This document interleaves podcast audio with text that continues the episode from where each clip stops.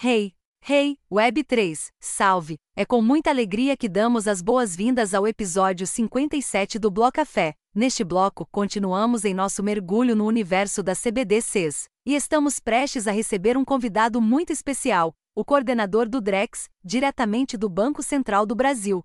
Prepare-se para uma conversa sem rodeios, onde nosso convidado vai nos contar todos os detalhes sobre o projeto piloto da moeda digital brasileira. Você vai descobrir como o Banco Central estimula a inovação no ambiente DREX. Para ele, o Bitcoin não é visto como concorrente, especialmente no Brasil, onde já existe uma solução digital eficiente de pagamento como o queridinho Pix. Mas não para por aí. Este bloco também promete polêmicas quentes, discutindo temas como controle estatal, privacidade e, é claro, porque o código do Drex ainda não está 100% aberto. Nosso convidado, com sua calma característica, vai desvendar os benefícios do dinheiro programado, onde contratos inteligentes são incorporados aos pagamentos, e revela os planos do Banco Central de incorporar valores da Web3 como inovação, transparência, descentralização, inclusão social e democratização financeira. Curioso? Então não perca o quarto bloco do especial Bloco Café CBDC, que está simplesmente incrível. Bora! Então, pegue um café e vamos falar de CBDC.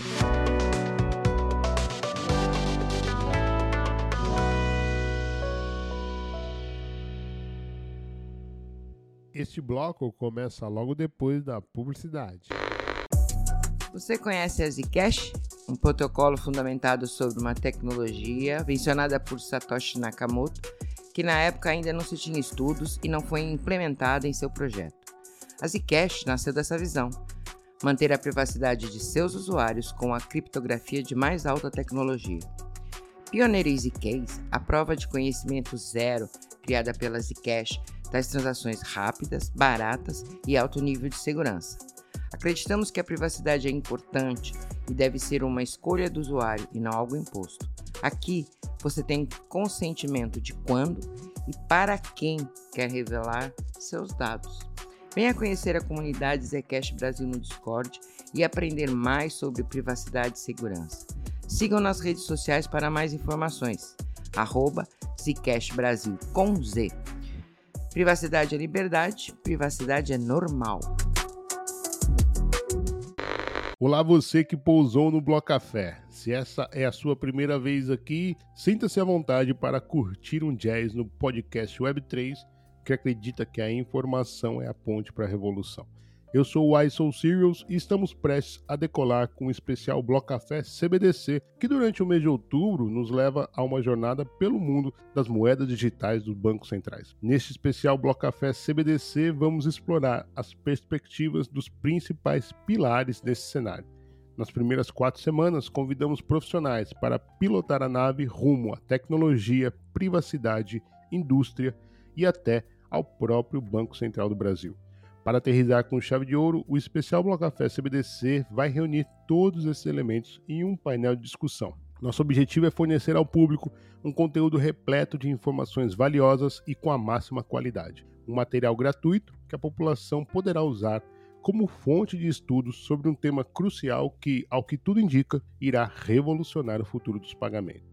Dado ao peso dessa iniciativa, o Bloco Café não poderia voar sozinho nesta jornada. O especial Bloco Café CBDC conta com o apoio incrível da Zcash Brasil e tem parcerias de mídia como a Modular Cripto, Bolha Cripto, Bin Cripto Brasil, Papo de Pelicano e Jornal Adastra. Juntos, estamos prontos para decolar nessa aventura pelo mundo das moedas digitais dos bancos centrais. Passageiros e passageiras, afivelem seus cintos que levanta voo agora um bloco do especial Bloco Café CBDC e vamos ao quarto bloco desse especial, que já visitou anteriormente a introdução à tecnologia, privacidade e indústria. E agora, fechando o ciclo de sabatinas, vamos falar diretamente com o Banco Central do Brasil. Está aqui com a gente o Fábio Araújo, ele é coordenador do Drex. Eu estou bem animado para essa conversa.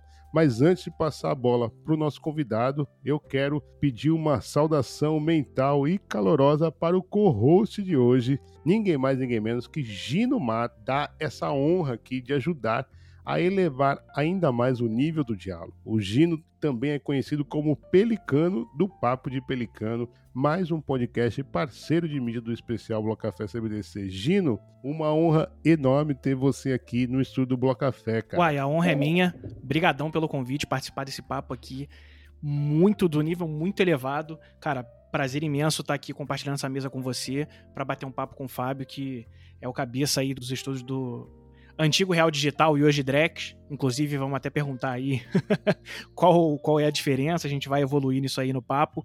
E, cara, prazer enorme estar aqui com vocês. Maravilha, Gino. Aliás, daqui a pouco a gente vai agitar e você voltar aqui Bloco Café dessa vez sendo o sabatinado. Mais para frente, aguardem. Bom, vamos pular então pro Fábio Araújo. Fábio Araújo, muito obrigado pela sua presença. Um prazer enorme ter o Banco Central aqui nessa discussão e ampliando o diálogo. Como eu, como eu disse antes da gravação, é interessante reparar o quão acessível está o Banco Central nesse momento, especialmente num momento crucial ali do, da moeda digital. Para a gente arrancar com um podcast, Fábio, eu queria então que você se auto-apresentasse e contasse para a gente um pouco o background e como você foi parar lá no Drex do Banco Central. Seja bem-vindo, Fábio. Obrigado, Ai, obrigado, Gino. Obrigado ao Bloco Café por essa oportunidade para discutir o tema do Drex. A gente tem procurado é, tratar com todas as audiências, os entrantes do mercado, o pessoal é, nativo do ambiente cripto, o mercado tradicional, sociedade em geral. Isso é,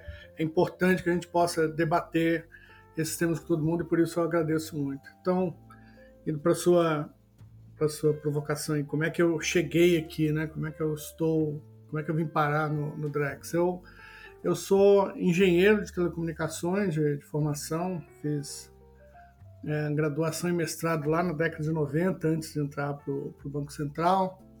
E quando eu entrei para o Banco Central, é, foi eu entrei em 98, foi um pouquinho antes do início do sistema de metas para inflação aqui no Brasil, e eu fui selecionado para ir para o departamento de pesquisas do banco, que foi criado à época lá da criação do sistema de metas para inflação, e eu fui o, o primeiro programador do, do sistema de metas, eu fiz o, o sistema de, de projeção que eu era especializado em, em dinâmica, é, análise dinâmica de, de, modelos, de processos.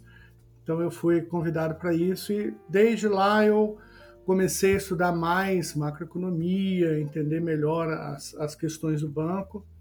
E a partir de 2017 eu, eu me tornei é, chefe da assessoria econômica do presidente do Banco Central e lá eu tive a oportunidade de acompanhar toda a agenda de inovação que, que tinha sido construída no final de 2016, a agenda BC+, que depois virou a agenda BC Hash. Eu tive a oportunidade de acompanhar essa agenda de inovação é, sendo assessor da, da presidência em fóruns internos, em fóruns externos, acompanhei o, o, a discussão interna do banco sobre moedas digitais. E, mas eu era o chefe da, da assessoria econômica, então eu, de 2017 a 2020 eu, eu continuei chefe até que chegou um ponto que eu, eu conversei com o presidente e falei, olha, eu gostaria de ajudar mais na parte de inovação do banco. É, a gente tem uma agenda muito forte, eu queria é, voltar um pouco às raízes de, de engenheiro e participar desse, desse momento de inovação que o Banco Central está tá tentando acelerar.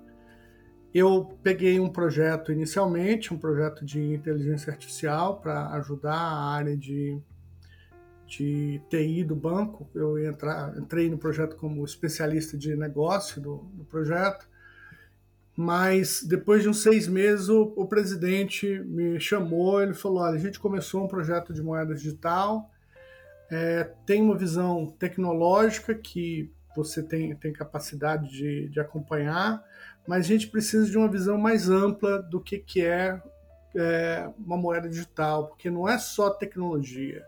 Você tem tecnologia, você tem regulação, você tem um componente econômico muito forte. Então, por isso, o presidente me convidou para coordenar os esforços do banco dessas diversas áreas, precisava alguém que pudesse conversar com o pessoal da, da parte de normas, o pessoal da parte de, de negócio, da parte econômica do banco e da parte tecnológica. E o, o presidente julgou que, que eu estava preparado para isso. Eu aceitei o desafio e a gente começou a, a coordenar os esforços, a gente conseguiu juntar a sociedade, a gente fez um, um trabalho ao longo de 2021, é, fazendo webinários, conversando com, com a sociedade para ver o que, que a gente podia é, fazer com essa tecnologia. E aí eu acho que a gente vai, ao longo da, da conversa, esmiuçando esses detalhes, mas essa é a, a forma curta de como é que eu cheguei na, liderança do Drex aqui no Banco Central do Brasil. E Fábio, aproveitando aqui, pegando um gancho aqui na, na tua fala, queria primeiro parabenizar essa acessibilidade que você dá a todo o mercado cripto, de poder ouvir mais sobre o Drex, sempre poder conversar mais sobre o Drex. Na época, em 2021, era real digital ainda, né? Eu tive nesse processo, eu acompanhei de perto esse processo do Banco Central em 2021, de vocês estudando como seria. Que eu lembro que na época eu fiz uma entrevista com você em 2021, no final de 2021, sobre DeFi na rede do Real Digital, como seria integrado. E eu lembro de uma frase sua que me marcou que foi: cara, a gente não quer só fazer uma moeda digital, porque uma moeda digital para pagamento digital a gente já tem o Pix. O nosso desafio é, é superar o Pix, né? Então, uma pergunta que eu te faço, aproveitando esse gancho: o que, que é o Drex? Como ele supera o Pix, ultrapassa as funcionalidades do Pix, né? Não superando em termos de ser mais evoluído, enfim, de oferecer mais funcionalidades. É, o, o Drex, quando a gente começou a pensar lá em, em 2020 de uma maneira mais aprofundada sobre moedas digitais, né? A gente estava terminando o Pix, a gente começou os grupos de trabalho é, internos do banco pensando como é que a gente vai é, incorporar essa tecnologia. Uma coisa que ficou claro logo a princípio foi que para pagamentos a gente não precisava da, dessa tecnologia. A gente já tinha o Pix, que foi super bem recebido pela população, teve uma adoção muito mais rápida do que a gente imaginava. E ali no, no início de 2021 foi exatamente no, no período de boom do, da área de, de finanças descentralizadas e a gente viu toda a flexibilidade que a programabilidade, a composibilidade de componibilidade em português, né, de, de, de serviços, de contratos nesse ambiente trazia e a possibilidade de você usar isso para democratizar o acesso das pessoas ao serviço financeiro. Então, é, a gente vislumbrou essa possibilidade. Olha, tem uma tecnologia nova, ela traz novas características de programabilidade, uma flexibilidade muito grande. A gente pode expandir o, o universo de participantes dentro desse ambiente, descentralizando a prestação de serviço para que fintechs e outros tipos de, de agentes pudessem prestar serviço e facilitar com a concorrência o acesso que as pessoas têm a, a esses serviços financeiros. Então a gente é, já lá em 2021 percebeu esse potencial. E então, se a gente for comparar com o Pix, né, naquele ponto a gente também estava assim, poxa, é diferente, o que, que tem de, de novo aqui? E para a gente hoje está bem claro que o Pix ele resolve muito bem os problemas de pagamento, então, isso é, é uma coisa que várias outras jurisdições, outros países perguntam assim: poxa, mas vocês não estão usando stablecoins para pagamento? A gente vê isso em várias jurisdições. Aqui no Brasil, isso não está acontecendo porque o Pix é uma solução tão fácil de, de se utilizar que as pessoas não têm necessidade de recorrer a outros mecanismos. Então, é, stablecoins têm sido usados muito mais como investimento aqui no Brasil. E aí, quando você vai para o Drex, o Drex ele foca no nosso desenvolvimento aqui, ao invés de pagamentos, ele foca em prestação de serviços financeiros, é, operações de crédito, possibilidade de investimento, e essa é a diferença. Né? O, o Pix, ele, por um lado, ele democratizou o acesso a serviços de pagamento, muito mais é, bem sucedido do que a gente podia imaginar, e a gente espera poder usar a tecnologia de ativos digitais para democratizar com o Drex e com o Open Finance o acesso a serviços financeiros para a população brasileira. Essa seria a diferença básica entre essas duas plataformas né, que a gente tem no, no Brasil, o Pix, e que a gente está criando o Drex. Deixa eu só aproveitar, Fábio, e te perguntar o seguinte. Como o Real Digital virou Drex, e aí ficou meio que, é, para o pessoal que é mais leigo, né? Essa dificuldade em diferenciar para que, que vai servir, se o real digital ainda existe dentro do Drex, se é uma moeda que vai estar restrita às instituições.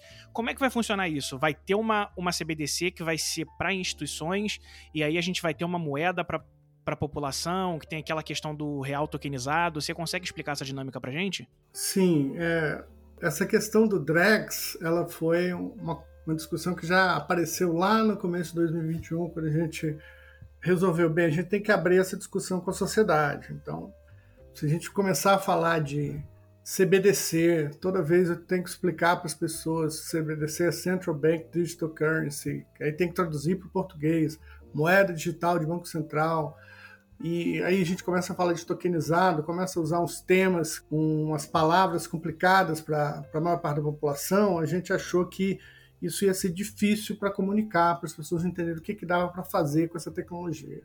Então, uma demanda já no início foi: a gente precisa de um nome para que as pessoas possam referir, para que a gente possa tentar é, levar para o público a como é que isso pode ser útil na vida das pessoas, né?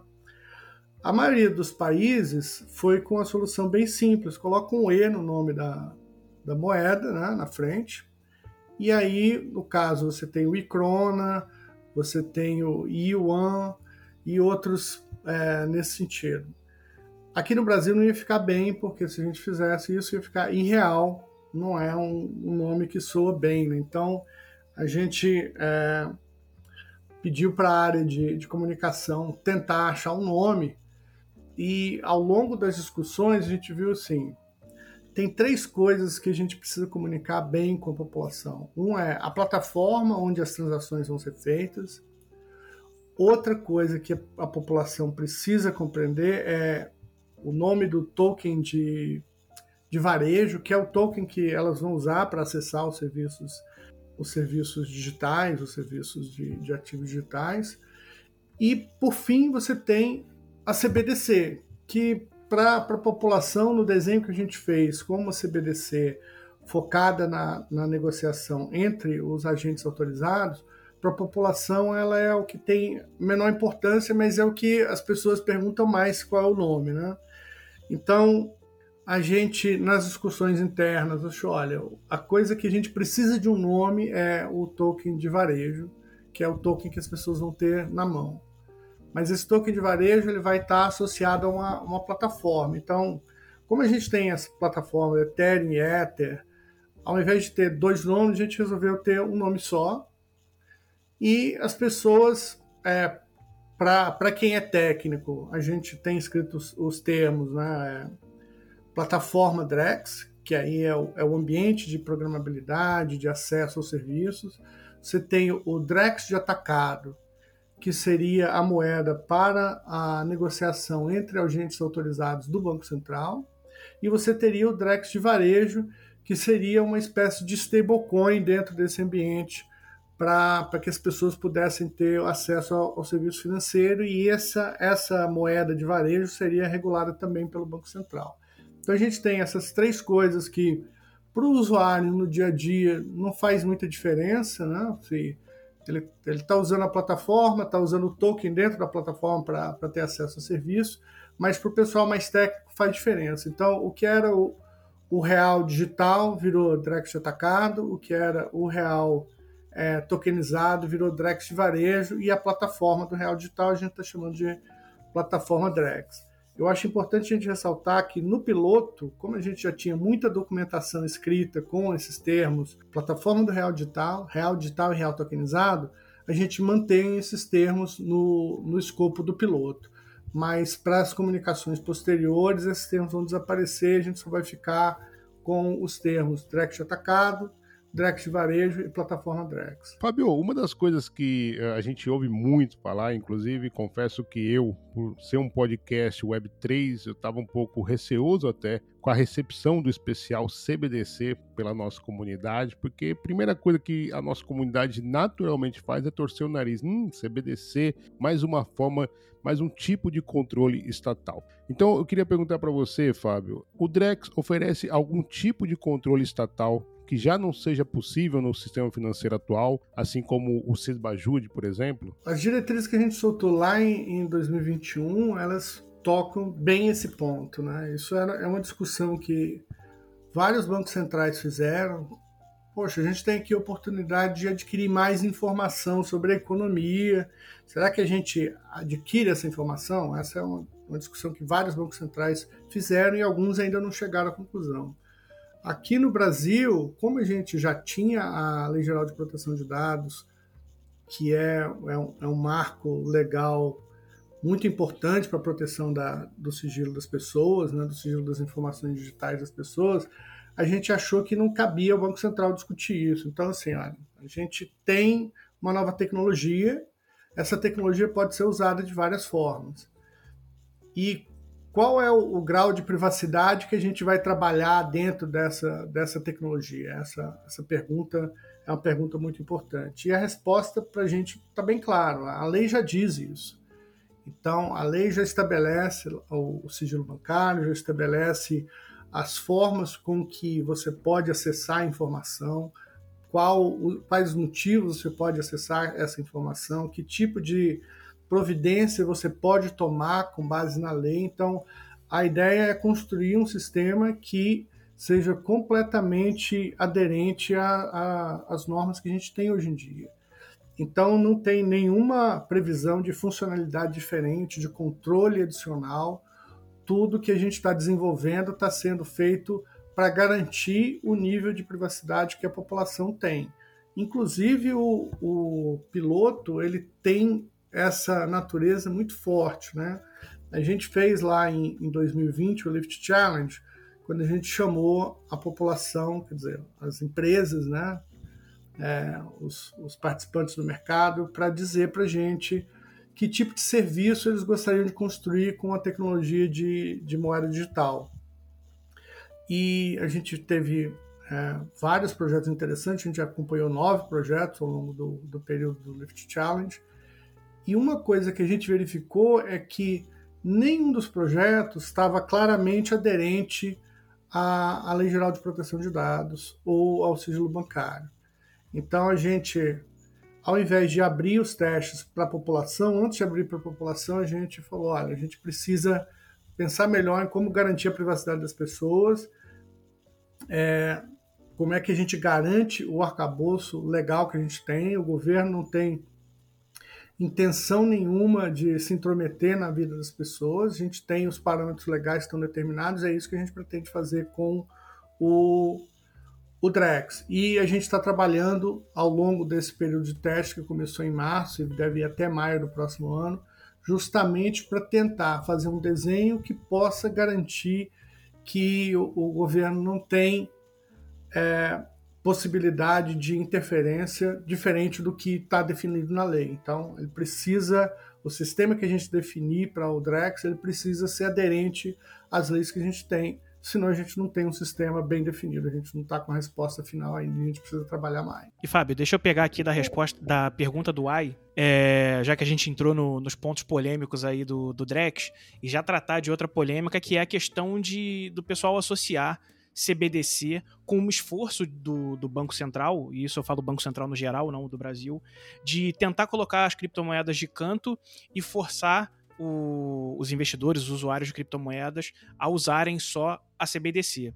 Só que você no, no, no, Blockchain Rio, foi uma fala até que viralizou muito por um vídeo que a Aline gravou, que ela é jornalista lá do Bin Crypto, que foi justamente na hora que você falou que o Banco Central não, não é louco, não quer acabar com Bitcoin porque não se acaba com Bitcoin. Você pode abordar isso melhor pra gente, é, falando se há essa, essa vontade do Banco Central de, de colocar as criptomoedas de escanteio, vocês vão querer forçar compulsoriamente o uso do, do Drex, só para tranquilizar o pessoal aí, como é que vai ficar essa relação entre Drex e o mercado de criptomoedas? Eu acho que o papel que as criptomoedas têm prestado, pelo menos aqui no Brasil, e o que a gente pretende prestar com o Drex, eles são papéis complementares. Né?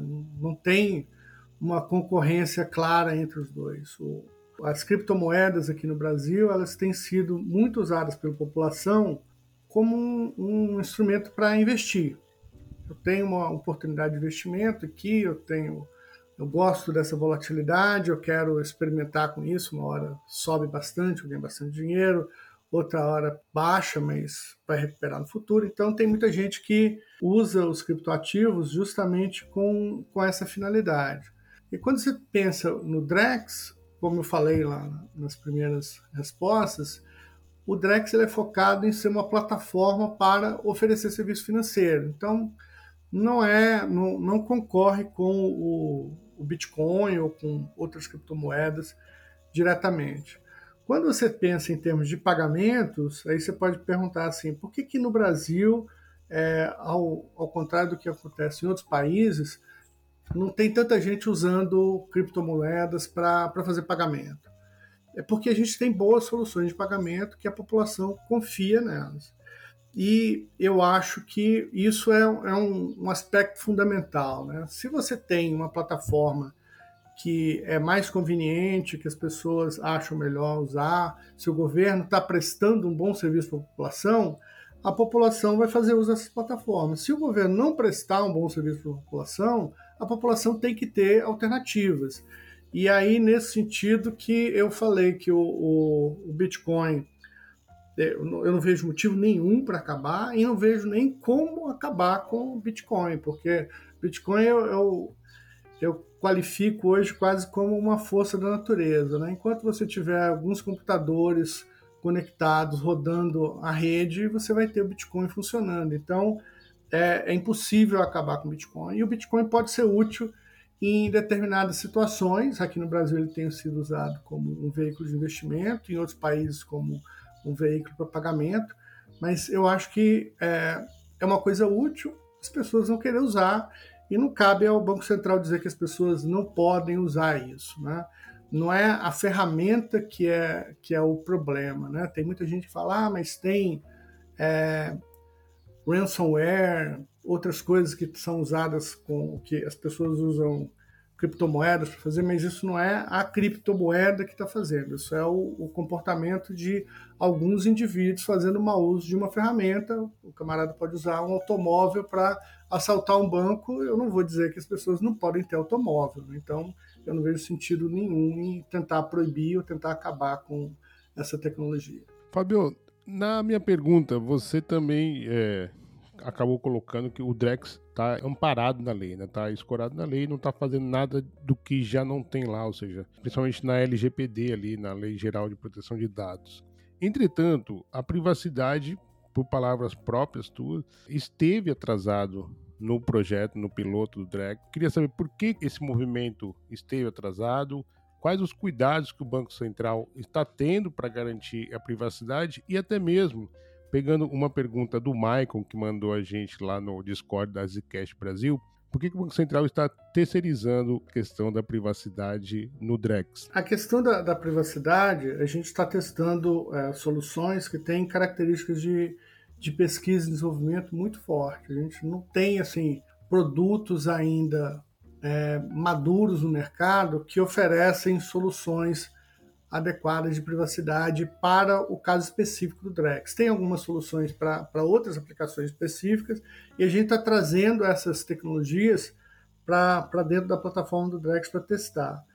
Dentro dessas tecnologias que estão em, em fase de, de, desenvolvimento, a tecnologia de prova de conhecimento zero, ZK Proof, é uma das que a gente está tá testando e a gente tem procurado soluções de mercado que possam ser aplicados no, no ambiente do DREX e que permita que a gente tenha aderência à lei. De um lado, a gente tem que ter aderência à lei, do outro lado, a gente tem que ter a flexibilidade de, de programabilidade, de composibilidade, que é o que essa plataforma traz de vantagem, né? a, a padronização do, dos protocolos e a componibilidade desses protocolos. Isso é, é um aspecto fundamental para a gente. Só que a gente precisa garantir que a privacidade está presente lá, que a gente pode ficar tranquilo com relação ao sigilo bancário, LGPD ou qualquer outra qualquer outra disposição que exista para preservar a privacidade das pessoas. Isso é um escopo muito mais amplo do que só o trabalho do Banco Central. E aí, quando a gente pensa em soluções que estão disponíveis, sempre as pessoas perguntam: ah, o Banco Central vai fazer um desenvolvimento in-house? O Banco Central vai criar a blockchain própria? O Banco Central vai criar um, uma solução de ZK própria? Isso seria um tanto temerário, porque a gente estaria atacando um dos principais aspectos que a gente acha importante. Um dos aspectos que a gente acha importante de fazer esse novo ambiente tecnológico para as transações é, financeiras é você poder incorporar inovações, você poder é, inovar e trazer inovações que estão sendo feitas em outras áreas do ecossistema para dentro do, do ambiente do Drex. E se a gente fizesse uma blockchain própria, isso ia ser uma, uma jabuticaba brasileira, né, como as pessoas falam, e talvez a, a comunidade internacional não tivesse interesse em desenvolver produtos para esse ambiente. Se a gente fizesse lá o nosso padrão aqui de, de blockchain próprio, perfeito para o Brasil, pode ser que ele fosse perfeito para o Brasil, mas daqui a cinco anos ele estaria ultrapassado, sendo que as outras tecnologias teriam evoluído e a nossa, a gente, o Banco Central não é um, um instituto de pesquisa, não é um instituto de desenvolvimento, então a gente não tem pessoal para atualizar isso e acabar é, ferindo a inovação, que é uma das coisas que a gente quer manter dentro do, do sistema financeiro, que a gente quer sempre poder incorporar. Então, isso vale tanto para a solução de blockchain, né, que a gente pegou a Hyperledger Bezel, quanto para soluções de, de ZK Proof. A gente também não tem um corpo grande o suficiente de criptógrafos dentro do Banco Central para ficar fazendo atualizações e inovações. O mercado e a academia sempre vai conseguir fazer atualizações de uma maneira mais rápida e trazer mais inovação do que o Banco Central poderia fazer. Então, por isso, a gente tem essa proposta de usar softwares que são open source para que todo mundo possa saber o que está acontecendo, mas que sejam softwares que tenham uma comunidade, tenham uma indústria que dá suporte, que você tenha um ecossistema ao redor, que não seja uma coisa desenvolvida pelo Banco Central para o Banco Central, porque a gente teria ah, muita dificuldade de dar continuidade nesse desenvolvimento. Mesmo se a gente conseguisse fazer um esforço hercúleo e desenvolver a nossa própria blockchain, a nossa própria solução de, de ZK, essas, essas soluções iam ficar obsoletas em muito pouco tempo e a gente ia ter que ficar fazendo esse esforço. Não é, é parte do, da missão principal do Banco Central. Né? A missão do Banco Central é de estabilidade da moeda, de estabilidade do sistema financeiro e a gente precisa de todos esses outros skills e da colaboração dos participantes do mercado para garantir que a gente consegue cumprir essa missão. Fábio, é, deixa eu só pegar um gancho. Você citou na tua resposta agora o ZK Proof. E está saindo agora a carteira de identificação em blockchain né, do Brasil. Existe algum diálogo entre o, outros órgãos, Banco Central, com, por exemplo, está saindo a carteira de identidade? Será que existe uma aceitação também de ZK Proof e podemos ver isso, por exemplo, nos nossos documentos de identidade também? Ou o Banco Central não, não tem integração nessa questão de tecnologia blockchain estatal? As questões de identidade, elas são as questões mais complexas do que o que a gente o que a gente lida lá no Banco Central, né? Às vezes, assim, de uma maneira genérica, a gente fala identidade digital e a gente tem formas de identificar os participantes do, do sistema. A gente precisa saber se a pessoa que está acessando uma carteira é a, o dono da carteira, a gente precisa saber quando alguém acessa uma conta bancária, se a pessoa é titular daquela conta. Então, a gente tem esse, essa, essa questão das credenciais como sendo uma coisa muito importante e a gente tem discutido em como incorporar é, essas tecnologias de credenciais verificáveis na plataforma do, do Real Digital. Agora, a gente não tem acompanhado a discussão sobre a identidade em geral, mas é natural que se você tem uma solução de, de credenciais verificáveis que seja construída numa plataforma aberta né, de acesso, como pode ser a, a, a RBB, a Rede Blockchain Brasil, é, ou a rede do Drex. Inclusive, a RBB é feita também com a plataforma da tecnologia Hyperledger Bezo, então a gente tem facilidade de, de comunicação com ela. Tem outras blockchains que estão sendo construídas para registro de, de outras coisas, de imóveis, de automóveis. Então a gente está vendo essa proliferação de, de, soluções e uma camada de, de credenciais verificáveis eu acho que facilitaria muito.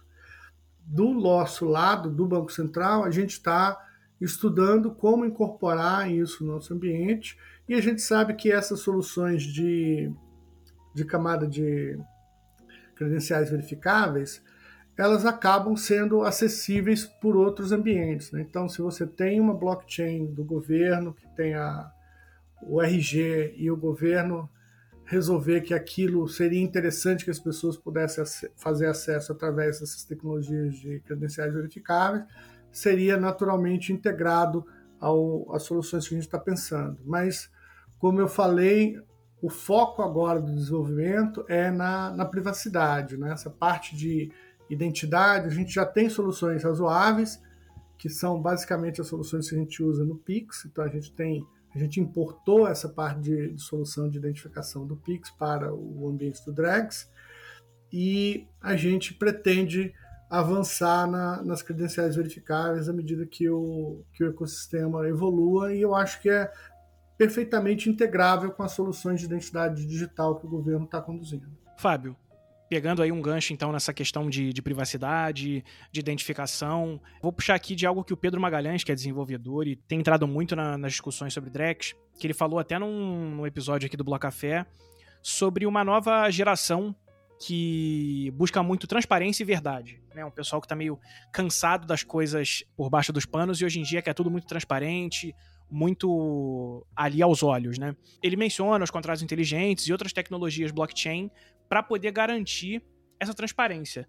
O quão aberto está o Banco Central para essa nova geração que quer transparência, que quer mais um algo que, que seja auditável, assim como é na Web3?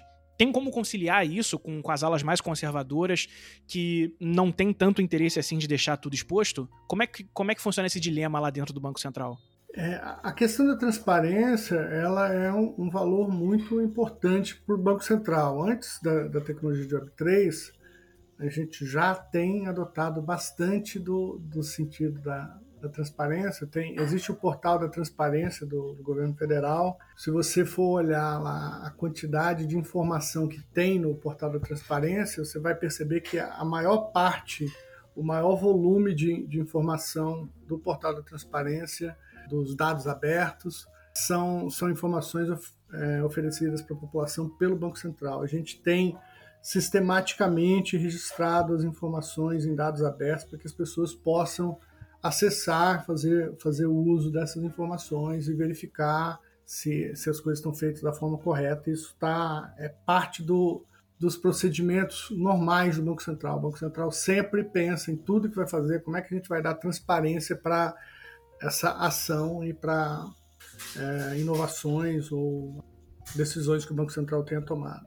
Além da, da, questão dos dados abertos, a gente tem também a questão da, da Web3, que é um ambiente de dados abertos natural. A gente, no, no Banco Central, a gente acha esse ambiente muito interessante. A gente tem visto muita inovação surgir do, do ambiente de Web3. E aí, ultrapassando essa questão só da transparência que o ambiente Web3 traz, você tem também a descentralização, a facilidade de que atores e agentes menores, que não têm uma escala tão grande, conseguem prestar serviços e fazer serviços dentro desse ambiente. Isso é outra característica muito importante que a gente vê nessas tecnologias de Web3 é, que o, o, Banco Central tem procurado adotar dentro da, da plataforma Drex. Então, eu vejo o ambiente de Web3, além de um ambiente transparente, um ambiente inovador, onde você tem é, várias novas ideias surgindo e um ambiente que ele facilita que o pequeno participante consiga ter algum impacto.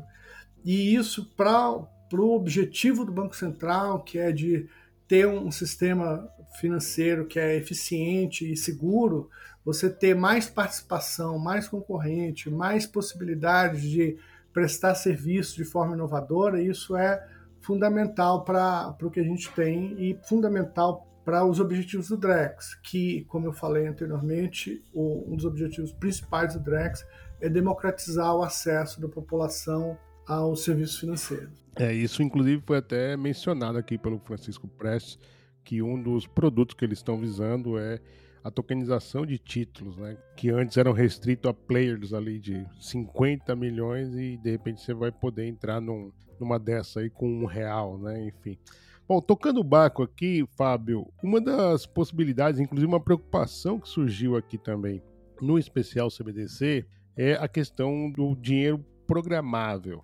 É, a gente sabe que uma dessas programações pode ser, inclusive, que ele tenha uma data de validade. Isso pode existir no Drex? O, o dinheiro programável é uma, é uma questão assim que sempre causa muita polêmica, né?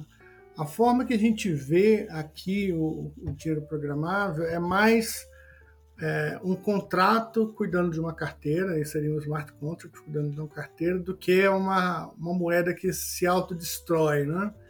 Então, deixa eu dar um exemplo hipotético que, que eu, eu penso assim: vamos supor que você tenha uma, seja uma, um conjunto de empresas que tem uma subsidiária que vai fazer um evento e eles precisam de ter uma conta específica para é, gastos não previstos.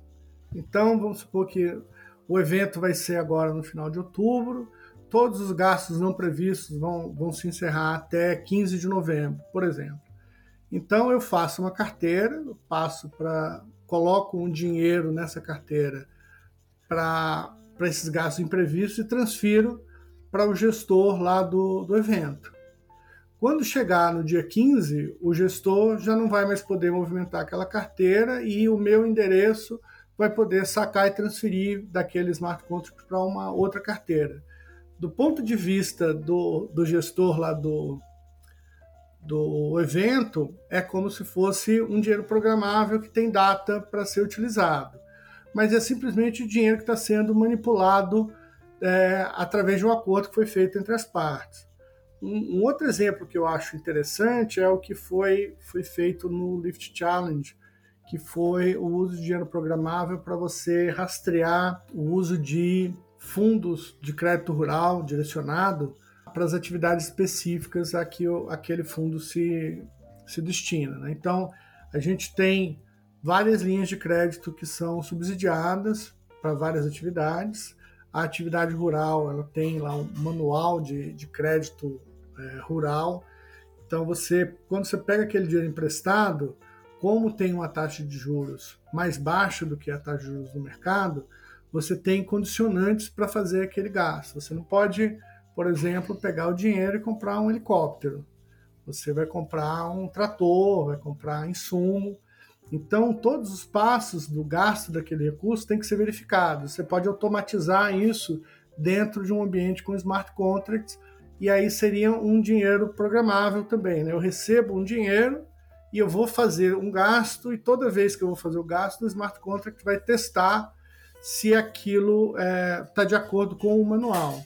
Mas o que eu acho que é o mais importante em ambos esses exemplos é que é sempre um, um acordo entre as partes. Né? Então, no primeiro exemplo que eu dei era o, a empresa da holding passando dinheiro para a subsidiária para fazer um gasto é, temporário, que depois aquele gasto não ia ser mais necessário, então poderia retornar o dinheiro para a holding. Ou, no caso, eu sou um agricultor, no segundo exemplo, eu sou um agricultor, eu gostaria de ter um financiamento mais barato para minha atividade, só que eu tenho um compromisso de que eu só posso gastar aquele dinheiro na atividade para a qual eu peguei o empréstimo. Então, se você tem um acordo entre as partes, eu não vejo problema nenhum com o uso desse tipo de tecnologia. Perfeito, perfeito. A gente tem aqui, Fábio, no Bloco Café, sempre ali, umas horinhas antes da gravação, eu pergunto o que você perguntaria para o Fábio Araújo. E tivemos aqui bastante interação, viu, ô, Fábio? Eu vou começar com o Fred. Alô, inclusive, já gravou aqui com a gente um podcast, sabe tudo da Algorand, bem bacana. Um grande abraço, Fred Estante e toda a comunidade da Algorand Brasil. Como ele planeja interoperabilidade com outros protocolos? A interoperabilidade é um tema que a gente acha assim é, de, de, primeira primeira grandeza, né? A partir da, da solução da privacidade, garantir a privacidade, o próximo tópico que a gente vai trabalhar é, é a, a interoperabilidade. Aí, por que, que eu digo que isso é, é fundamental? Eu não sei se vocês tiveram a oportunidade de ler um artigo do BAS sobre o Unified Ledger, que seria uma ledger unificada, que o principal ganho que você tem no ambiente de ativos digitais é a componibilidade de serviços. Mas essa componibilidade de serviço ela só acontece quando eu tenho acesso à informação. E se eu estou com as informações em ledgers separados, aí a gente tem dificuldades. O que, que a gente vê hoje né, como possibilidade? Para fazer um Unified Ledger no, no formato que a gente está tá pensando o Real Digital, a única solução segura o suficiente na nossa avaliação no momento é você ter uma rede onde você traz os ativos para dentro dessa rede para você construir os serviços financeiros. Agora, à medida que as tecnologias de ponte é, elas evoluam e fiquem mais seguras, e você começa a montar um ambiente que, apesar de logicamente não ser um ledger unificado, ele funciona é, como um ledger unificado. Né? Eu pego a, a rede Hyperledger Bezo e me conecto com uma Algorand. Se eu tiver uma ponte que é segura o suficiente, e se eu atingir é, um, uma atomicidade em operações entre ledgers, aí a gente está no ambiente onde isso fica transparente. Esse é o objetivo que a gente tem, construir ao longo do tempo essas conexões com outros ambientes. Mas as tecnologias até o momento elas ainda são é, um pouco frágeis, elas dão espaço para ataque cibernético, então a gente está ao, ao largo da discussão sobre sobre a privacidade, a gente tem também tratado desse ponto da interoperabilidade, deve ser nos passos posteriores de, de desenvolvimento de testes do Real Digital que a gente vai tratar desse tema. Boa. E, Fábio, aproveitando aqui que a gente está no bloco da pergunta da comunidade, eu vou passar uma pergunta minha, que me inclui como comunidade, que é a questão do projeto piloto. Eu conversei acho que com, com seis consórcios, cara, do, do piloto do Drex. E um ponto em comum de todo mundo que eu converso é o entusiasmo em oferecer casos de uso além do que está previsto no piloto. Eu conversei com o pessoal do Banco ABC, eles falaram que apresentaram as propostas para os três tópicos obrigatórios, né? E ofereceram mais três. Eu conversei com o pessoal do Inter, o pessoal do Inter também falou que está oferecendo coisas a mais. A minha dúvida é o que, que o Banco Central, o que, que vocês aí do DREC estão achando desse entusiasmo dos players, dessa vontade de, de passar mais casos de uso e se você tem algum caso de uso aí que você acha interessante, por exemplo, a questão do, do agro, né, do uso do Drex no agro, alguma questão de rastreabilidade, se você puder falar um pouco sobre. A gente tem vários casos de uso muito interessantes, inclusive a primeira, a primeira rodada de teste que a gente fez teve foco nisso, né? teve foco no em, em, verificar se tinha casos de uso que eram factíveis, que a tecnologia permitia e que eram interessantes para o mercado financeiro. Então tem o, o relatório lá do, do Lift Challenge, tem vários casos de uso muito interessantes. Né? O pessoal gosta muito do, do DVP de imóveis e automóveis, que é, é um caso de uso bem interessante. Você tem é, DVP de ativos, no caso a gente está fazendo o teste com o título público federal no, no piloto, e a gente está assim super empolgado com o mercado está querendo desenvolver produtos com base nessa tecnologia. Isso é, é um indicativo de que a gente está oferecendo uma plataforma que é útil e que vai ser útil para a população. Então, isso é, é um ponto fundamental. Agora, a gente está no estágio que eu, eu volto a reforçar. A gente tem que resolver a questão da privacidade. Eu disse a, no começo da nossa conversa, assim, a gente precisa garantir a adesão da plataforma ao ambiente legal que a gente tem aqui no Brasil. Se a gente não achar essa solução, uma solução aderente ao, ao ambiente legal, a gente não tem uma solução factível para o Drex. Esse é um ponto fundamental. Então, o foco agora é, no piloto é na encontrar esse arranjo de, de privacidade que garanta que as leis brasileiras sejam atendidas. Esse é, é o ponto fundamental. A gente está trabalhando nisso até maio do próximo ano e chegando no resultado, a gente espera, tem, a gente acredita que a gente vai conseguir chegar num bom resultado até maio do próximo ano. O passo seguinte é justamente abrir para outros casos de uso. E aí não vai ser só o pessoal que está participando no, no piloto.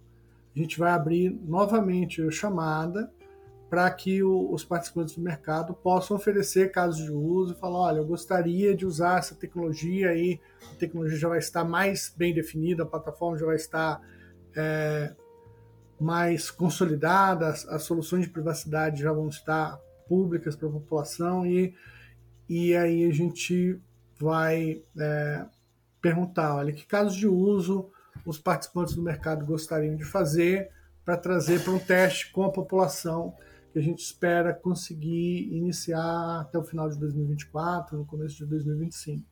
Então a gente está, é, a gente sempre vê ofertas de casos de uso interessantes. Eu, eu acho que os, os, nove casos de uso que foram apresentados lá no Lift Challenge eles são muito interessantes e alguns deles foram muito bem desenvolvidos. Então a gente já tem um, um ecossistema básico para trazer serviço para a população resolvida a questão da privacidade, a gente tem que abrir para todo mundo participar, né? Quando começou lá o Lift Challenge, tinham várias empresas que estavam assim, ah, mas se eu não participei do Lift Challenge, eu não vou participar da próxima etapa. Não, não é assim que as coisas funcionam. A gente fez a seleção para o Lift Challenge, encerrou, fez a seleção para o piloto, aí encerrada a primeira, essa primeira fase do piloto, a gente vai abrir para a fase posterior e a gente vai, nessa, nessa abertura, é, dar oportunidade para que outros participantes é, ofereçam casos de uso e, e participem do, do projeto junto com a gente. Pô, Gino, claro que você é da comunidade, cara. Você sempre faz pergunta aqui. Só que eu fiquei em dúvida, putz, será que ele vai perguntar pro Fábio se o hot dog dele vai purê, né? Que nem você fez lá com a Giovana Simão. Não, hoje, hoje a minha pergunta é séria. Geralmente eu não faço pergunta séria, não, mas hoje é, foi. É isso. Olha, também tem duas perguntas aqui que são muito parecidas, inclusive a gente já até falou, querida Benildo e querido Red Gonzaga. Aliás, quem tem POAP de setembro, o mês que a gente completou um ano, tem direito aí, qualquer um dos quatro POAPs que nós soltamos gratuitamente em setembro, tem direito a uma pulseira grátis do Bloco Café, tá? Então, se você ainda não pediu, corre que dá tempo, o Red que faz essas pulseiras, bem bacana. Eu vou tentar juntar essas duas perguntas dessas duas pessoas para botar um ponto final nessa história aqui, pelo menos. Qual é a perspectiva dele sobre o impacto do Bitcoin e das blockchains públicas na soberania de um país? Isso foi o que o Abenildo perguntou. E aí o Red puxou aqui, pegando até nessa questão da soberania também. Quanto de soberania o Drex e o Banco Central cederia em prol da inovação?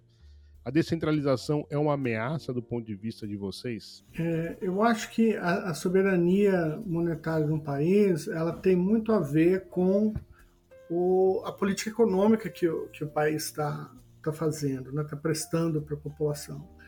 Então, mesmo antes da gente ter essas opções de, de criptomoedas, criptoativos, você tinha já a dolarização de várias economias. E mesmo a tem a dolarização oficial e você tem uma a dolarização que o povo faz, né? como a gente viu acontecer aqui na América Latina em vários momentos que o governo não está fazendo uma, uma condução adequada da política econômica, a inflação está muito alta, os serviços de pagamento não são adequados, e aí a população tem que arrumar um jeito para continuar vivendo, continuar trabalhando, continuar com a sua atividade, e muitas vezes essas pessoas acabam é, usando o dólar para fazer as transações do dia a dia. eu acho que a gente está numa, numa situação análoga. Né? Hoje em dia, as pessoas é, aqui no Brasil usam dólar como uma, uma fonte de investimento, né? uma maneira de você. É, as empresas usam isso quando elas têm algum descasamento na carteira ou as pessoas pensam assim, ah, eu quero fazer uma visita na Europa ou na Ásia ou nos Estados Unidos, eu vou, vou guardar um pouco de dólar, um pouco de euro, que é uma moeda fácil de trocar internacionalmente. Então as pessoas fazem o uso dessas moedas estrangeiras ou do Bitcoin como uma estratégia de, de investimento, que elas acham que vai ser fácil você converter para um gasto que elas vão fazer depois, ou vai, vai ter um ganho nesse, nesse meio tempo. Então, é, eu acho que a, a pergunta de a soberania, o que, o que dá a soberania monetária do país é o quão adequado é o serviço que, a, que o país está prestando para a população em termos de moeda. Aí a gente vê em ambientes que a, inflação está galopante ou que você tem guerra civil no país, as pessoas acabam usando Bitcoin para fazer pagamento. É uma possibilidade, e daí até por isso eu acho que Bitcoin é uma coisa que a gente, apesar de a gente não conseguir acabar, eu particularmente, pessoalmente, Fábio Araújo, acho que não deveria se acabar porque é uma alternativa que fica para as pessoas. Você precisa ter alternativa sempre, né? E, e aí agora passando para a questão da descentralização, a descentralização é um movimento que a gente tem tentado fazer no mercado financeiro é, pelo menos nas últimas duas décadas. Né? A gente teve lá uma concentração muito grande do mercado financeiro na, na, década de 90, quando acabou a hiperinflação, um monte de banco quebrou, eles se consolidaram, se uniram para aguentar a, a mudança de ambiente. E o Banco Central vem trabalhando em, em construir um ecossistema que seja mais acessível. A gente teve lá em 2013 a lei da, da, das instituições de pagamento, que permitiu que o, o ecossistema de fintechs no Brasil evoluísse muito e hoje ele chegasse a ser reconhecido como um dos ecossistemas mais vibrantes de fintechs. E a gente acha que com essa tecnologia, a gente trazendo essa tecnologia para de ativos digitais para um público mais amplo, a gente consegue é, também incorporar essas novas tecnologias, incorporar novas fintechs, incorporar é, empresas que são criptonativas que vão prestar serviço dentro desse ambiente.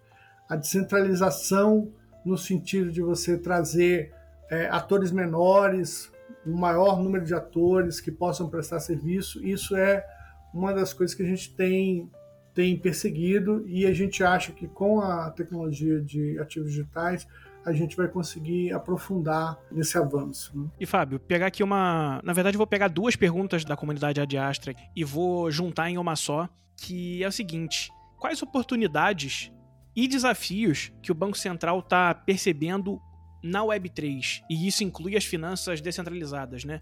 Como que esse ecossistema tem impactado a forma como vocês é, se aproximam do, do mercado de criptomoedas, interagem com, com estruturas em blockchain? As possibilidades, eu acho que eu já, já falei bastante aqui, né? Assim, você traz um, um ambiente de, de programabilidade muito flexível, onde você pode compor serviços de agentes diferentes que não estão não tão relacionados. Então, a gente pode juntar smart contracts e fazer uma, uma composição desses smart contracts para fazer serviços novos e inovar. Isso é uma coisa fantástica e isso permite que é, uma fintech se especialize no que ela sabe fazer de melhor. E aí você, você pode ter alguém que é muito bom em, em achar crédito, em, em, iniciar crédito, e outro vai é muito bom em, em, avaliar seguro, e você precisa de um seguro para o crédito, você junta esses contratos e você faz um, um terceiro produto que é, é melhor do que os dois produtos em separado. Então, assim, a possibilidade de, de programabilidade é muito grande, a padronização também facilita que, uma vez que uma fintech entrou no mercado, ela, ela participe daquele mercado e ela ganhe, ganhe conhecimento, habilidades para negociar em outros mercados, ela já está conectada, isso facilita. Hoje é difícil você estar tá no mercado de CPR, se você quer ir para o mercado de LCA, você tem dificuldade. Então, nesse ambiente, a padronização facilita muito a diversificação do, dos serviços também da, das fintechs. E em termos de desafio, a gente vê assim, você tem um ambiente público onde a, a governança ela ainda não está muito bem definida, você tem as DAOs, que são uma forma nova de, de gerenciar esses negócios. Então a gente precisa é, aprender a, a, lidar com isso, e enquanto a gente aprende a lidar com isso, para não, não deixar essa tecnologia de lado enquanto a gente não sabe como tratar com as situações, a gente vai usando os mecanismos de governança que a gente já tem até que a gente tenha todas essas questões de governança do, do ambiente de finanças descentralizadas bem resolvidas. Então, a gente tem um, muitas vantagens tecnológicas e a gente tem ainda alguns problemas de governança que precisam ser tratados, e é isso que a gente está tentando fazer com, com esse ambiente e tentando aprender com os stakeholders para para fazer uma boa solução para o Drex, uma solução que atenda às necessidades da população brasileira. Fábio, a gente já está já esticado aqui, mas eu tenho ainda duas perguntas da comunidade e as duas são é, basicamente rápidas. Uma delas foi o Jamie Katz, também da comunidade Zcash Brasil, aqui, ó. Queria perguntar sobre a licença open source, se o código será aberto para o público poder conferir, auditar e a outra pergunta também foi o Guelph, querido Guelph. Você acha que as moedas descentralizadas poderão ser melhor adotadas que as CBDCs? Com relação ao open source, a intenção da gente é deixar o código de produção no formato open source.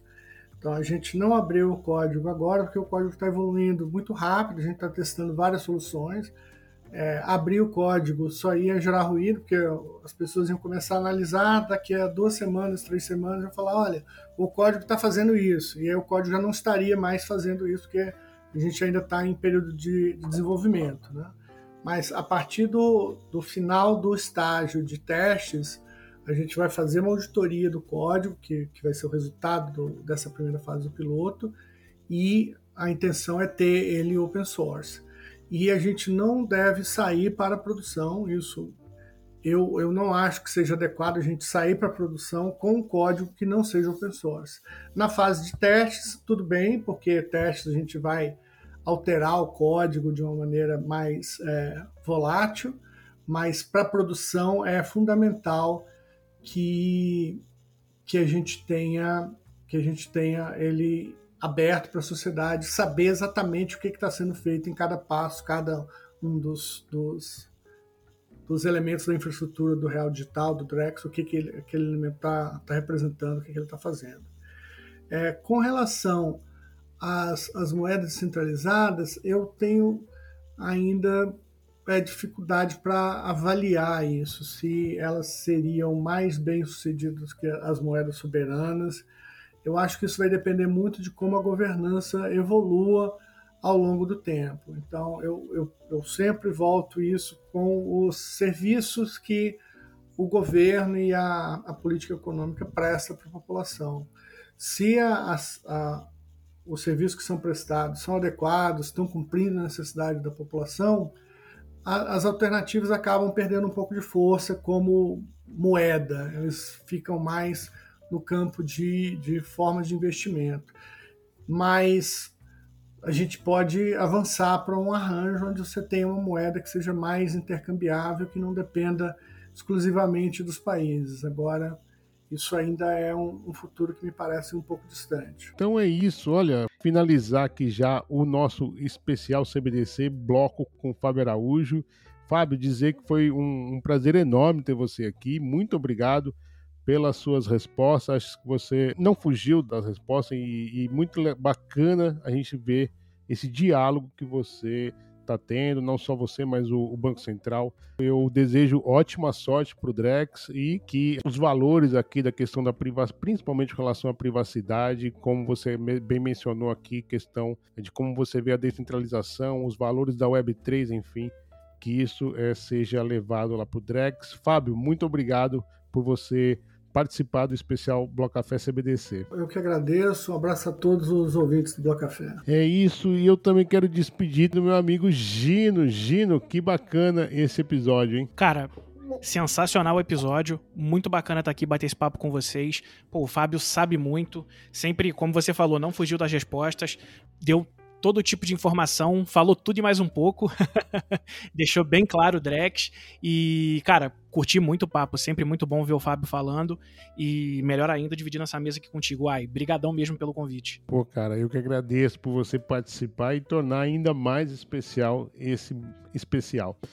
Bom, é isso, comunidade. Eu, o Fábio e o Gino ficamos por aqui. Nós voltamos na próxima semana com o painel de discussão que trouxe Nicole Discante da Fireblocks, Casta do canal Casta Cripto, Cláudia Mancini do portal Block News e também o Bruno Muniz do Banco Inter e olha, mediação de ninguém mais ninguém menos que Aline Fernandes do Bin Cripto. Então, tá imperdível a programação na próxima semana. Eu quero convidar e agradecer pelo carinho que você tem tido com a gente nas redes sociais. Isso é muito gratificante. Pessoal, é isso. Como sempre, vem aí Francisca Miguel para trazer uns recadinhos importantes. Não saia daí. Eu ainda não acreditei que o Bloco Café trouxe o coordenador do Banco Central do Brasil para este especial. Foda demais! Foi incrível perceber como Fábio Araújo, além de acessível e humilde, é uma pessoa altamente gabaritada para a função que está encarregado e topou todas as perguntas com muita naturalidade.